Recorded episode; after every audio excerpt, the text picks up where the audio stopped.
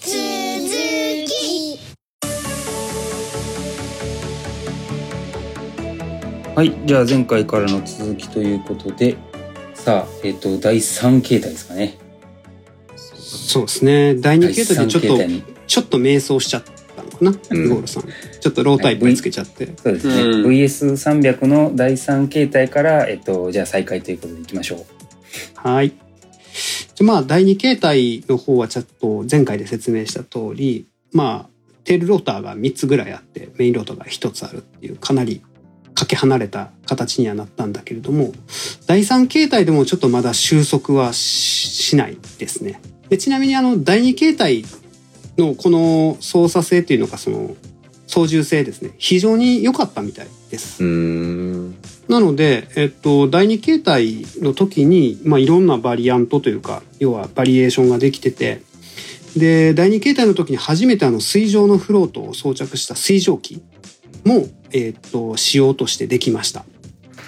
で、えっと、1941年ですね。ヘリコプターとしては初めて水上着水に成功してます。これはまだ第2形態の時にね、やってますね。で、えっと、ちなみにこの第2形態の時に1941年の5月6日に、えっと、空中の一点でとどまるホバリング飛行の滞空時間の世界記録を更新してます。まあ、更新というか樹立ですね。してまして、1時間32分26秒えの長さでホバリングをやってると。でこれ結構すごいよね。うだよね。時間的に1時間半ずっとホバリングするってもうかなりきつい腕パンパンになりそうな感じはしますけど、少なくとも今開発中の EV トールは誰もできないだろうね。そうね。だからそういうエンデュランスっていう意味で考えても結構やっぱりねすごく確立されもうこの第二形態でちょっと変な形にはしてるけれどもあのだいぶ確立してるのかなと。でちなみにごめんなさい。これまた言い忘れてたんですけどさこの前回に。あのコレクティブスティックですね。これが第二形態から装備されて、えっと、操縦者の左側に装備されるようになりました。これによりも操縦系統は今のヘリコプターと全く同じ系統になってます。ね。うん。はい。であちなみにエンジンも第2形態で90馬力のフランクリンの、えっと4ストロークじゃなくごめんなさい、えっと4サイクルの空冷エンジンに変更されてます。すごいね。なんかさっき、さっきっていうか前回出てきた、えーっと、ホッケールフ61、FW61 って、1936年に初飛行した世界初の実用ヘリコプターって言ってたやつあったと思うんだけど、あれのエンジンがね、さっき調べたら125馬力なんだって。うーんだからやっぱりよっぽどね、あの効率よくなってんだなって気がしますね。そうだね。90馬力で、うん、1時間半以上ホバリングができますっていうかなり効率上がってきてるよね。うん、その、ホッケウルフつながりで言うと、そのさっきエンデュランスというかその耐久の記録破りました。1時間32分ですっていうやつの前の記録があれやねホッケウルフの、えっと、おー。1時間に20分49秒。うん。だったそうですね。ー。嬉しかったやろね。ね、ね。え破ったのね、すごいよね。だったわみたいなこう。やしかもドイツにドイツにまあ、あ勝る意味やっぱちましたよ後発だもんね。もううんうんうんフォッケウルフとか他の、まあ、1930年代に出てきた先駆者に比べると、うあずっとヘリやりてえヘリやりてえって思ってたのに、まあ、後発になってで、うん。性能面で先駆者をこう一気に追い抜いたからよっしゃってなったかもね確かに。うん。いや本当すごいよね。だから1939年初頭に開発始めて41年とか41年でもう2年ぐらいでやってるもんね記録。すごいスピード感。本気出したってことだよね。本気出した。っていうことで。本当にすごいスピード感。これ聞くとなんかジョジョビーのタイムラインもいけんじゃねえとかちょっと思っちゃうね。そうね。確かに現実的なんかなって思っちゃうちょっとだけ。そうだよね。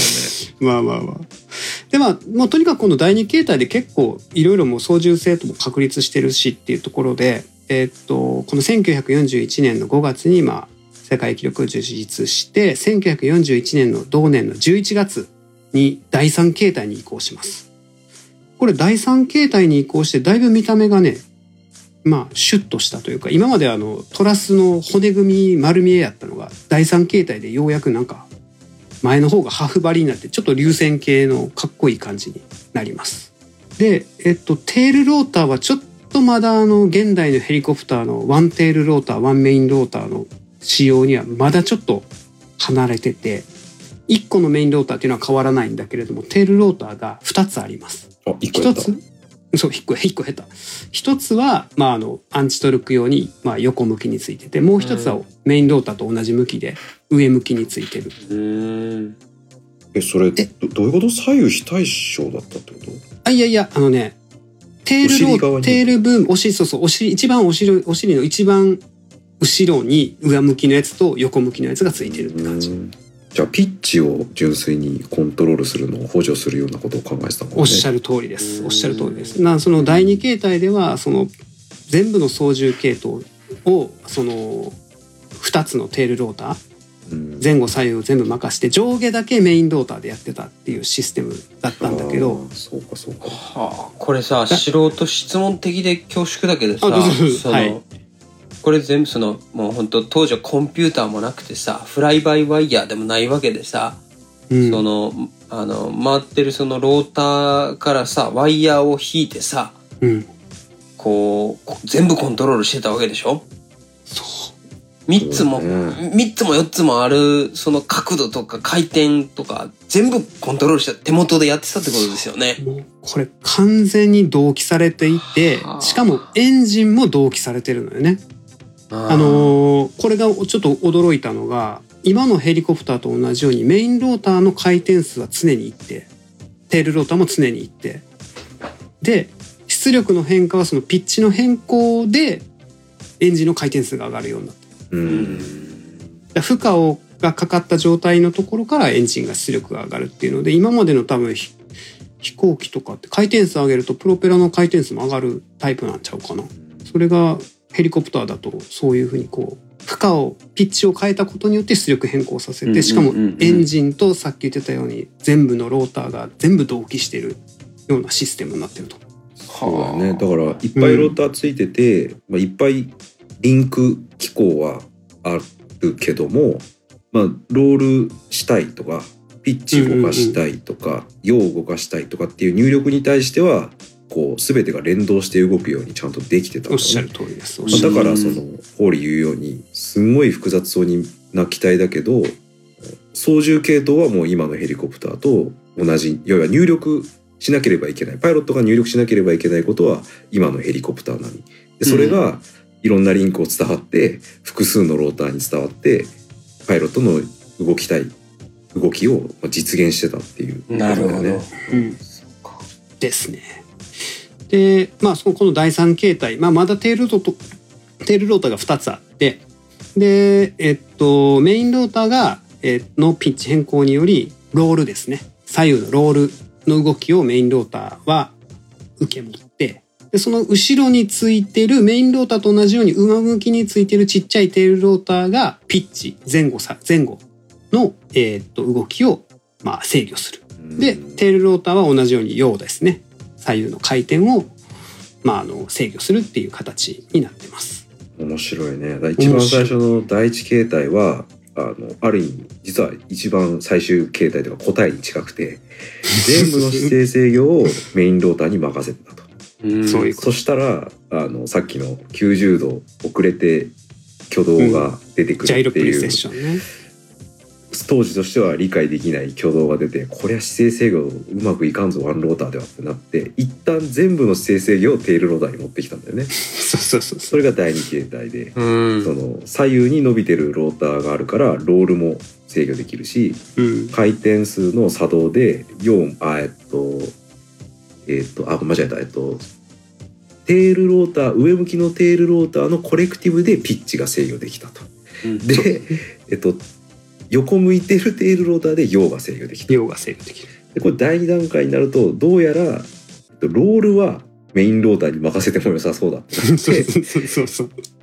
左右に並んでた上向きのテールローターを外して突破しロて。ールをメインにローターに持ってきたと。うん。だけど依然ピッチはテールローターに任せてた。任してると。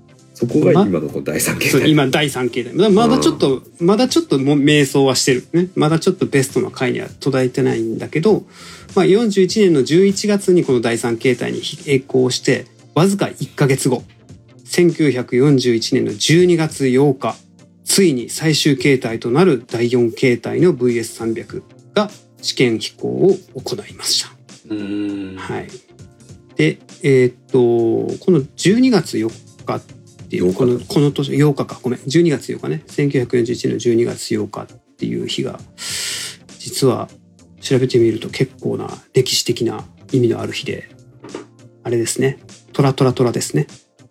知らないかね。知らないか。あの、真珠湾攻撃の日が12月8日。そうですね。日本時間12月8日、アメリカ時間12月7日うん。かな。うん。アメリカでいう翌日ね。うん。ににそんな日にそんな日に最終形態 VS300 もうこの頃 VS300A っていう感じで登録されてたみたいですねで、この最終形態はついにテールローターが1枚に。そうついに、えーっと後部の上向きのテールローターが廃止され一つのメインローターと一つのテールローターという第一形態と同じ最もなシンプルなね形態に戻りましたなるほどね。だやっぱからフリー第3ザと一緒形態から第4 第3形態から第4形態が1ヶ月ってことはさ多分第3形態の時点でもうメインローターは完成してたんだろうね。多分ねうん、でテールローターでピッチもやってみたんだけどこれなくてもいけんじゃねってなってまあテールローター、うん。上向きのテールローターを外した。それで第4形態になったんだろうね。多分だそういうことでね。もう一番シンプルな形にすごいね。戻りました。でももうご存知の通り。最初、最初でよかったんやんってね。なったんやろね。ね。えすごいよね。それが正解やったんやってね、なったんやろね多分全く同じです。今のヘリコプターと。ロールとピッチの操作はメインロータうん。ーでも陽の操作はテールローターでペダルで行うっていう。いうところで。で、えーっとこの年の12月8日にこれ最終形態の第4形態で飛行。で12月の31日大晦日まで働いてますねこの人たち。メインローターに油圧ダンパーを取り付けることにより振動を大幅に改善する回収。これがもう VS300 の最後の回収と呼ばれています、でもう晴れてこの12月31日で VS300A は完全体。今度セルやね。完全体になりました。この完全体 VS300 はなんと時速130キロの飛行速度で飛行できるようになったらしいです。この振動を軽減したことにより。80M マイルパーアワーって書いてあるね。資料によると。うん。もうもう普通のヘリよね。今の。そ本当に。うだね時速130キロっつったら結構すごい。うん。まあそうだね。でまあもうこのよ41年の12月31日以降はまあテストフライトとかデモフライトみたいなのをいろいろするようになって、まあ、動画でも残ってるので YouTube とかで VS300 で動画検索していただくと分かるんですけどあのプロモーションのビデオとかも撮ってますね。なんかあの日常にこうマッチするような VS300 でこうお買い物に行って牛乳を買ってきてホバリングしながら奥さんに牛乳を渡すとかね。なんか僕やっぱこの頃からこすのねねうん、空のモビリティみたいなのを意識してイゴールさんはこれは絶対こう、空がもっと身近になって生活レベルから変えていくぞね。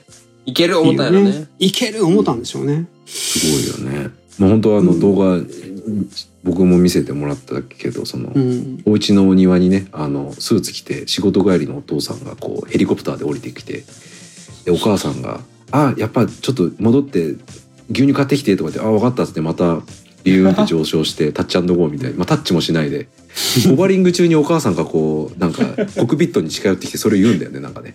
そうそうそうそうあわかったたブーンって飛んでった後にシコルスキーさんのじ実際のシコルスキーさんが出てきてこのように我々はヘリコプターを開発していてこれからどんどん広がっていくでしょうとかって喋るんですよ。そう。あれすごいよねビジョナリーだよ面ねうん面白い。そうそう。チャリの前かごみたいなのそうここにそうそうなんかギリギリって落とすやろと思うけどなあれね。落とすやろっていう本当に機種にねこうチャリの前かごみたいなのがついてる VS300 で。やばい携帯ね。ね。動画、He sits on the air って書いてたから、うんうんだから常識、うん、常識、当時の常識からするとちょっと考えづらい考えけどでもそうだね、あのホバリングしてるところにこう、カゴに入れるぐらいから、やっぱ安定してるなっていうのは、その動画があるとさ、やっぱすごくわかるよね。そうだね。これはありがたいよね。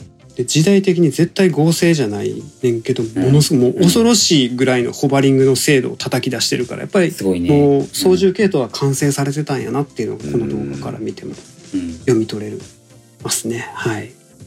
でまあ43年の10月7日ですね。えっとまあ第4形態になってから2年後の秋がこの VS300 のラストフライトになります。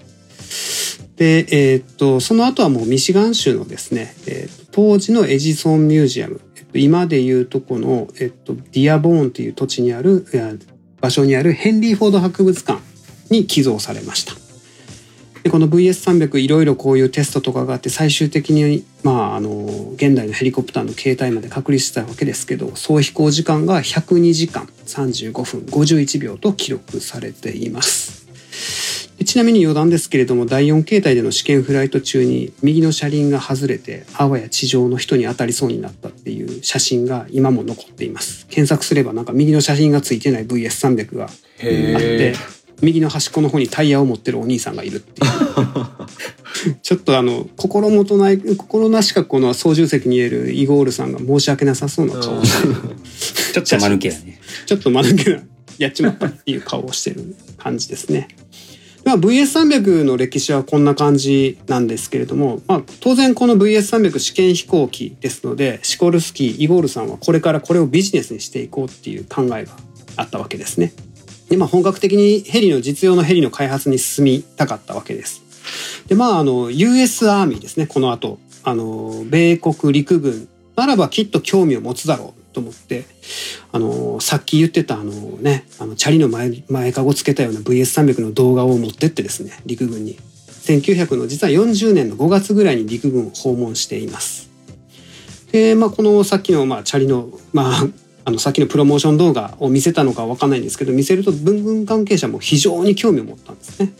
ただすでに、えっと、プラットレページ XR1 っていうなんか FW61 みたいな形をしたヘリがヘリに米国米軍はもう投資してちゃっててしかもそのヘリはもうなんか操縦系統の問題抱えててちょっととても米軍が投資した分なんか物になりそうにないっていう見込みだったので米軍が今設定してる予算内でなんかプランがあればプランを、まあ、プランがある提案してくれたらそのプランを、まあ、プロポーザルを受け取ってやってもいいみたいな条件付きで、えっと、シコルスキーに話をしました。でイゴールはこの陸軍用のヘリコプターを VS316 ですね。さっきの300とか316と呼んで試作機1機の製作に5万ドルぐらい。まあだから5万ドルなんで、えー当時の価格で5万ドルだから現代の価格でいうと大体1億ちょっとかな。1億ぐらいの値段を予算を要求してそしたらまあ米軍はまあ予算内ですっていうことで5万ドルの予算を受け入れたということで、まあ、初期のこの VS316 って実はあの設計図が残ってるんですけれどもあのこの段階米国米軍に出した時点の設計図は実はあの VS300 の第2形態と同じでテールが3つついてるやつでテール2個とアンチトロック用のテールローター1機ですね。あごめん。テールローターにあの2機の姿勢制御用のテールローターと1機のアンチトロック用のテールローターがついてるデザインでしたと。で、えっと、40年だったのでその後41年の VS300 の第4形態のテールローター1機型、まあ、要はシングルローターシングルテールローターの形態があまりにも出来が良かったのでこの VS316 陸軍向けの VS316 も設計変更をして、えっと、第4形態と全く同じコンフィギュレーションに変更しました。でその辺設計変更で追加で1万ドルの米軍からの融資もあったということで、えっと本格的に陸軍向けのヘリコプターの開発がここから始まっていきます。で、えっ、と、陸軍の、えっ、と、ナンバーで言えば、米軍のコードで言えば、XR4、XR4 っていう開発コードで、えっ、と、こちらの米軍用のヘリコプターが、えー開発が始まります。イゴールの見立てではまあ最初のうちこのこいつを飛ばすまでの総資産、まあ、総プロジェクト費の見積もり的には当時の価格でだいたい2万ドルぐらいかかるんじゃないかなというふうな見こあごめんに20万ドルかごめん20万ドルぐらいかかるんじゃないかなという見越しだったということですね。はい。なのでちょっとまあ最初にもらった6万ドルではちょっと足りないかなっていうと。そうだね全然足りなうかったね、ん。うんまあこれエンジンが200馬力ぐらいで2人乗りを想定している設計でした。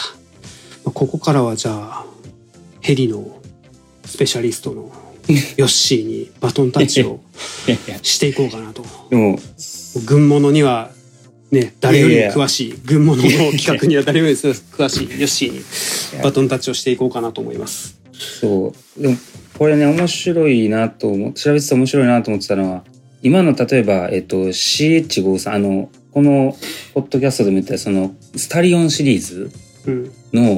系譜が出てきたりするのでなんかそれは面白いなっていうところもあるんですけどそのそもそもさっきその VS300 の話に戻すんですけどこれねあの始まった当初が1939年かこれがねあの第二次世界大戦開戦の年であのドイツがポーランド侵攻を始めてイギリスとフランスがドイツに宣戦布告した年なんですねこの39年で。であの最終形態で第4形態が、えっと、飛んだのがあれでしな、えっと、真珠湾の翌日だったっけな？うん。この第二次世界大戦っていうのがヘリコプターの登場を待ってたけど、えっと、実は、まあ、この後も話すんですけどあんまり、まあ、使えなかったというか使うには至らなかったところが結構あってで、うん面白いのがその負けた側のドイツと、えっと、勝った側のアメリカとかその連合国側とのその違いというかこういうのがちょっと際立ってくるのがちょうどこの私が今からはじあの喋る時代の背景かなって感じですね。はいで、えっと、さっきの、えっと、VS300 の次って言ってたこの VS316 なんですけどこれそう読み方がねいっぱいあるんですよね。あのシコースキーの社内で多分 S47 とか、うん。えっと、陸軍プログラムで言うと R4 とか名前で言うとね多分ビッグビッえじゃあエッグビーターが。ん？あのえ？エッグビーター。あのか卵かき混ぜるやつみたいなやつ。あお泡立て器みたいなやつかな。っんていうあの通称がついてるらしい。んですわなんだろうねローターがかき混ぜる感じの。多分。ミキサーみたいな感じだった。ミキサーみたいな感じだったかな。あのネーミングセンス多分。をちょっと疑う感じがする。なんだったっけな。どどっかのあの回想録であのなんか理性を持ったエッグビーターが来たみたいな。え要は多分そう。ミリタリーの世界でヘリコプターっていうのが多分実用化されてっていうの多分初めて見たんだろうね前線の人たちが。うん。でなんじゃこいつはみたいなのを思ってつけたのが多分そういう話かな。となるほうん。でちなみにこの R4S47 さっきの VS316 っていうのが大体131機ぐらい、えっと製造されてるんですね。どへえですごい数これねうん。面白いんですけどあのギネス記録に登録されてて世界世界史最初の、えっと、量産ヘリコプターがこいつですという。る世界で初めて量産できあのを、まあ、ちゃんと記録したのがこの R4 になりますね。ちなみに脱線するとあの世界で最初にその VTOL 設計した人はあのレオナルド・ダ・ヴィンチで登録されてましたんで。なるほど。うん。このネジネジ型。そうそうそうネジ型。ネジ型。これさ最初最初っていうのってさ結構いいよね。絶対破られないもんねこれ。ねうん。うん。その最速とかさ耐久とかはさいずれ破られるかもしれないけどさ最初だけは破られないもんね確かにえその頃かようやく500年経ってようやく人が乗れるものができたわけや。レオナルド・ダ・ヴィンチの時代から。ーそう。う。ん確かに。そう。そう。ギネスの登録1493年ですからね。どんだけ？みたいな。まあこの当時に登録したとは思わないけど。まあ、後々って感じ。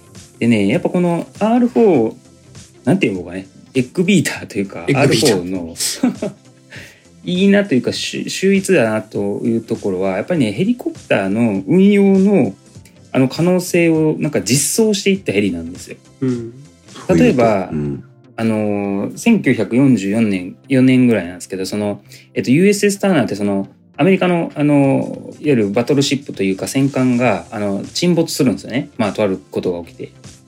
で、えっと、そのシコースキー R4 はそのニューヨークからそういう犠牲者のために、まあ、最初はまあ結晶とかそういうあのいわゆる血を運ぶようなあの任務をやったりですね。え。でそっちの方が早かったりですね。うんでもう一つあの面白いところがあって1944年の4月22日なんですけどアメリカのその特殊作戦軍がビルマとか、まあまあ、ミャンマーのあのとかインド戦地地域ってわかりますかね？あのうんうんうん。あの辺こう日本軍が占領してるところなんですけど旧日本軍がね占領していたところなんですけど、えっとそこからあー人を救助してるんですよ。コンバット。レスキュー。そうそうそうそう。墜落した連絡機のパイロットと3名のイギリス兵の乗客を、えー、2人ずつ救出したと。はそう。いや今まではそのねとはいえ当然こあの固定翼機ではできなくてあの地上でも当然時間がかかってたのをこういうう乗り物が登場したことによって実用化されたものが登場したことによって、えーレスキューできたと。いう感じですかね。すごいね、はい、まあ今でもやっぱりヘリコプターって言ったらレスキューっていうイメージがあるもんね軍用機の中で。救難機とかそうそうそう。捜索救難機とかね。そうですね。あの、で、ちょっと前後して申し訳ないんですけど、これはあの、やっぱりさっきジミーが話してくれたこの XR4 納入、一番最初に納入した時に、飛行式ながらあの、1時間50分ぐらい飛んだらしいです。うん。だから本当はここがあの、世界耐久記録だったという話があるけど、うん、あの、残念ながら非公式記録ですと。なるほど。うん、で、えー。これあのまたリンク貼るんだけどシコースキーアーカイブに面白い逸話があってあのその最初にそれを R4 を見たその管制官の男がこうなんかうん。なんか来たぞと。なんじゃこれはってなってこうじゃあ右右に行ってくれって言ったらそのその通りこう右にふーんってこうワリングしながら行ったのであのその人がこのこれは私が今まで見た中で最大の嘘だみたいな。信じられなかった。Biggest damn lie I ever saw 要はまあ信じられなかったっていう感じですかね。ううんんってぐらいやっぱりまあそうだよね。インパクトを与えたって感じですね。うんまあ、さっきもね YouTube でそのホバリングの性能とかの話出たのでこの辺見たらやっぱりああすごいなってねいうところが多いかなと思いますね。あと。